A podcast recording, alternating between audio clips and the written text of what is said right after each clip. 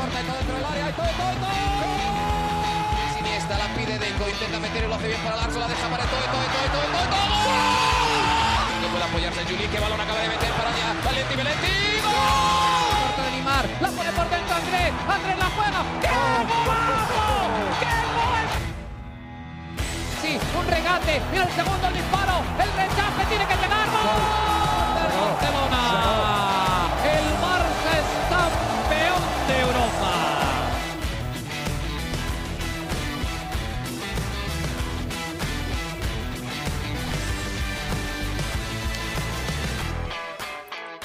Hola amigos de ADN Barça, un placer estar de nuevo con todos ustedes. Bienvenidos a una nueva edición de nuestro podcast con quien les habla Alejandro Villegas. Por razones personales, lamentablemente no pudimos generar un poco más de contenido durante la Copa del Mundo. Ustedes, bueno, ya conocen lo que sucedió con nuestra compañera Mariana Guzmán, quien se va poco a poco recuperando de lo sucedido. Y bueno, nosotros, mientras tanto, vamos disfrutando de la Copa del Mundo y bueno, compartiendo a través de nuestras redes personales y otros proyectos en los que hablamos de lo que va pasando. ¿no? Hoy, lamentablemente, eh, nos toca hacer este episodio de ADN Barça para hablar de la eliminación de España. ¿Y por qué digo lamentablemente? Porque, bueno, era el equipo que tenía una mayor representación de jugadores blaugrana.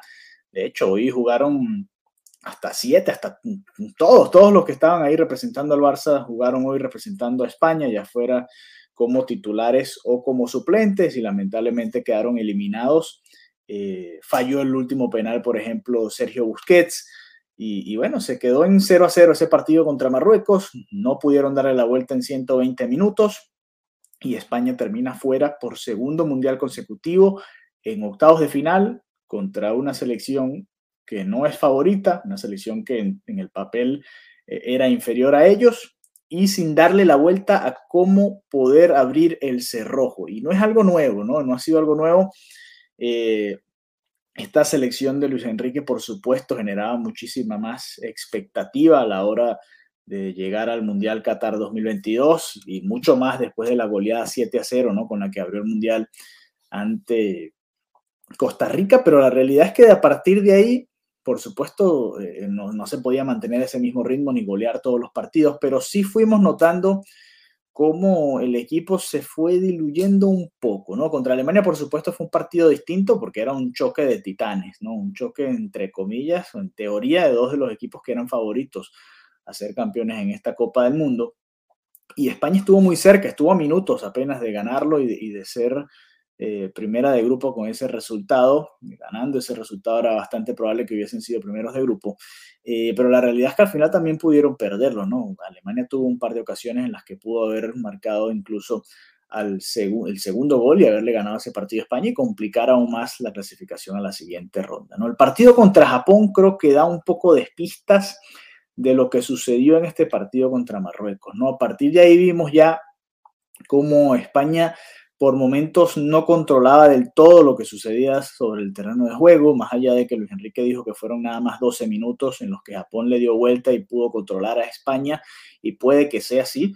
La realidad es que, a ver, contra Japón fue más de media hora también intentando con el mismo planteamiento muy encerrado atrás el equipo japonés y no encontraba la vuelta a España, no encontró la vuelta a España y terminó perdiendo ese partido y terminó clasificando de segunda, bueno, por, por diferencia de goles, precisamente por esos siete goles que le había hecho a Costa Rica en el primer partido, ¿no?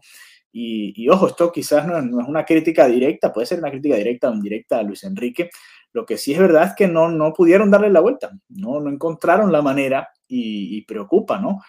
Y, y, ojo que Luis Enrique es, bueno, a mí, en mi opinión, de los mejores entrenadores del momento en la actualidad y del fútbol español, sin duda, creo que sin duda es el mejor pero sí preocupa, ¿no? Un modelo muy parecido al del Barça, que pareciera que, que poco a poco se ha ido, eh, o los equipos se han ido adaptando y le han dado la vuelta para poder contrarrestarlo, ¿no? No es casualidad de que desde que aquella España, liderada por un contingente principalmente del Barça, quedó campeona del mundo en 2010, las participaciones de España en los mundiales no han sido buenas.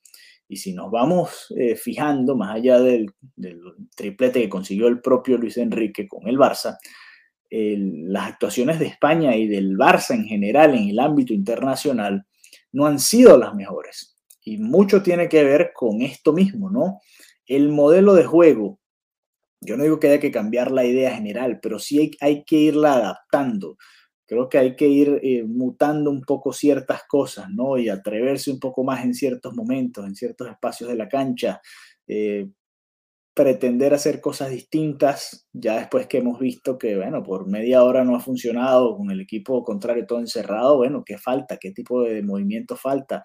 ¿Qué tipo de eh, pases filtrados? ¿Qué tipo de movimientos en las afueras del área? ¿Qué tipo de, pases cruzados? ¿Qué tipo de situaciones? ¿no? Hoy Jordi Alba, por ejemplo, termina metiendo un pase a Marcos Alonso muy bueno en profundidad y parecía que por ahí estaba la llave, ¿no? En uno lo pudo eh, dominar y terminó pateando cruzados por fuera, o, bueno, ni siquiera lo, logró cruzar completamente, pero fue por fuera el remate, y en otro pase ni siquiera pudo dominar, ¿no? Pero parecía que por ahí podía estar la llave. Al final, la última jugada del partido, con mucha paciencia, España por lo menos no, no se dedicó a simplemente colgar centros al área, que sabemos que no es el fuerte del fútbol español, sino que trató de tocando y tocando y tocando poder llegar y, y con por los costados y poder recentrar y tratar de marcar goles de esta manera. Y la realidad es que casi llega el gol así, pero no fue suficiente, ¿no? Y, esto habla mucho de lo difícil que es ganar una Copa del Mundo, ¿no? Lo complicado que puede ser. No todo está en, en, manos del entrenador. Fíjate que el, Enrique venía hablando ya en varios de sus alocuciones en, su cuenta de Twitch eh, de lo mucho que hizo entrenar a sus jugadores para la tanda de penal, ¿no? Para estar preparados para este tipo de momentos y la realidad es que un jugador como Pablo Sarabia, que entró al final nada más para cobrar ese penal, venía muy bien, no había fallado, estaba perfecto y la terminó estrellando en el poste. Eh, Soler, que suele ser un especialista en su equipo, eh, se la terminan tapando. Busquets, que es de los más experimentados, si queremos hablar de alguien que no le debería afectar la presión, se lo terminan tapando también, ¿no? Es, es complicado, ¿no? Es un momento difícil para Luis Enrique. Por supuesto, eh, Sabemos que siempre ha tenido en contra a la prensa madridista, o mejor dicho, de Madrid, para no decirle madridista nada más, sino de Madrid y de los grandes medios españoles, y hoy van a aprovechar para caerle encima y destruirlo, ¿no? Eh, es así, es, así de sencillo. Mientras hubiese resultados, pues no le podían decir nada, es la realidad, y se escondían, e igual se criticaban, igual se quejaban, ¿no? Y hablaban mal de Luis Enrique, pero ahora con este resultado negativo y este fracaso, que hay que decirlo así, es un fracaso para España, el, no poder eh, avanzar a, los cuatro mejores, a los, perdón, a los ocho mejores de este torneo y caer ante un equipo como Marruecos, pues es una lástima, ¿no? Y, sobre todo, y sin criticar y sin quitarle el mérito a Marruecos, que es una muy buena selección, hemos visto los nombres que tienen, varios de ellos incluso eh, importantes en la Liga Española, varios de ellos incluso el que termina metiendo el gol nacido en Madrid, eh, creció en la cantera del Madrid y, no fue aprovechado por el Real Madrid, eh, pero, pero no era un equipo de, del primer nivel, ¿no?